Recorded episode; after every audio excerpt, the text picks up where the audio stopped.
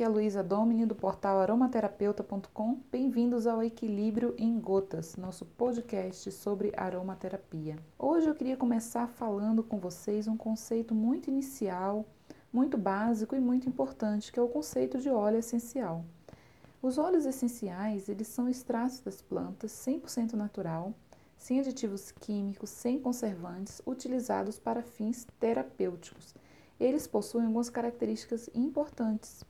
São óleos voláteis, quer dizer que eles evaporam a temperatura ambiente, são lipofílicos, lipo de gordura e filia de afinidade, ou seja, eles têm afinidade com gordura, são dissolvidos, diluídos em outros óleos vegetais, em outras gorduras, e eles têm uma natureza hidrofóbico, hidro de água e fobia de medo. Então eles têm medo de água, significa que eles não se diluem em água, não se dissolvem em água.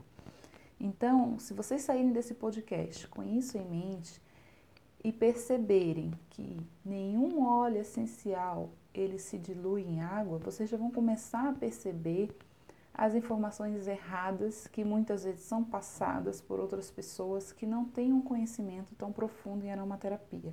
E esse é um conceito inicial que você já vai conseguir separar quem são as pessoas que você deve é, ter uma, uma credibilidade maior. Então, aquelas pessoas que muitas vezes difundem nas redes sociais que você pode pingar gotas de óleo na água para beber ou para você se banhar você já percebe que são pessoas que pecam no conceito inicial de óleo essencial. O óleo essencial ele não se dissolve na água. Então não importa se você deixar mil litros de água e pingar apenas uma gotinha de óleo essencial, essa gota de óleo essencial ela não vai se diluir nesses mil litros de água. Ela vai continuar sendo uma gota de óleo essencial isolada. Visualmente pode ser que você não perceba essa gota de óleo, mas ela ainda assim estará é, isolada desse meio aquoso.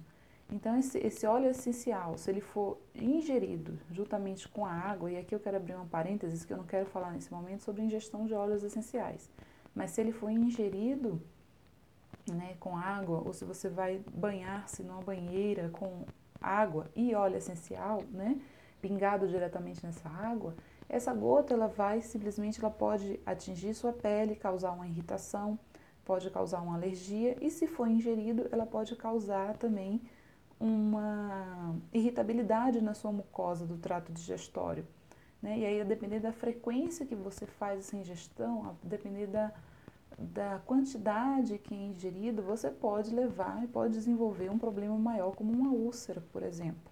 Então, aqui nesse, nesse primeiro podcast, no do conceito mais básico, eu já faço esses dois alertas para você.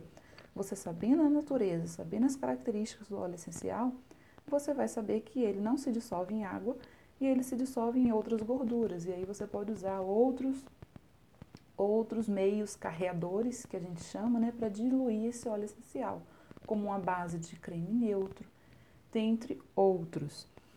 Então, é, o óleo essencial também ele é, ele é um concentrado, né? Então, a depender do rendimento desse óleo, no momento que esse óleo é extraído da planta, né, a gente tem essa, essa alta concentração de suas moléculas. E ele pode ser extraído de diversos métodos. Né? São, ele é extraído por um processo físico. A gente tem dois processos bastante comuns, que é a destilação por arrasto a vapor e a destilação por prensagem, no caso de frutos cítricos, né? E esses métodos de extração são processos físicos.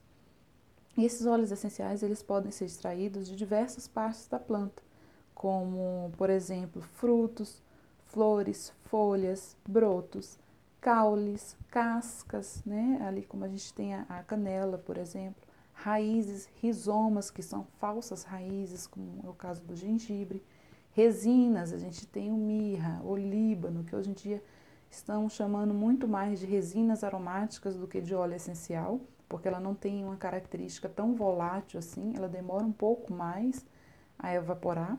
E você também tem alguns óleos essenciais que estão extraídos de sementes, como é o caso da cenoura, do cominho, que são algumas exceções de óleos essenciais. Por que, que eu digo exceção? Porque a maioria dos óleos extraídos de sementes, na verdade, eles são óleos graxos que são utilizados como carreadores, que é o caso do girassol, da linhaça, né, da semente de uva e uma infinidade que a gente tem no mercado. Então, o que eu queria trazer para vocês é essa, essa definição inicial de óleo essencial e diferenciar principalmente da essência sintética. Muita gente ainda confunde óleo essencial com essência sintética. A essência sintética é produzida quimicamente em laboratório, ela não tem fim terapêutico. E o óleo essencial, ele é extraído muitas vezes por um processo, por uma extração física da planta. É, você pode encontrar em alguns livros, na, alguns livros de autores franceses, a denominação de essência para a substância que é produzida pela planta. E aí, novamente, eu abro um parênteses para a gente diferenciar, no português seria como uma bioessência. É a precursora do óleo essencial. Muita gente também confunde e fala que o óleo essencial é produzido pela planta. A planta ela não produz óleo essencial, ela produz a bioessência ela vai produzir aquela substância, aquele composto aromático, é, no seu metabolismo secundário, que é o metabolismo que não tem a ver com a sintetização nem a metabolização do açúcar. Né? Quando sintetiza em metabolismo, é o metabolismo primário, e o metabolismo secundário são todos aqueles metabolismos que não estão diretamente relacionados com a, a, produção de energia né, pela planta, com a produção do açúcar, com a fotossíntese, com a respiração. Então, esse metabolismo secundário, ele vai metabolizar, sintetizar essa essência aromática, e essa essência aromática é utilizada pela planta para diversos motivos, a depender da família da planta, pode ser utilizado para proteção.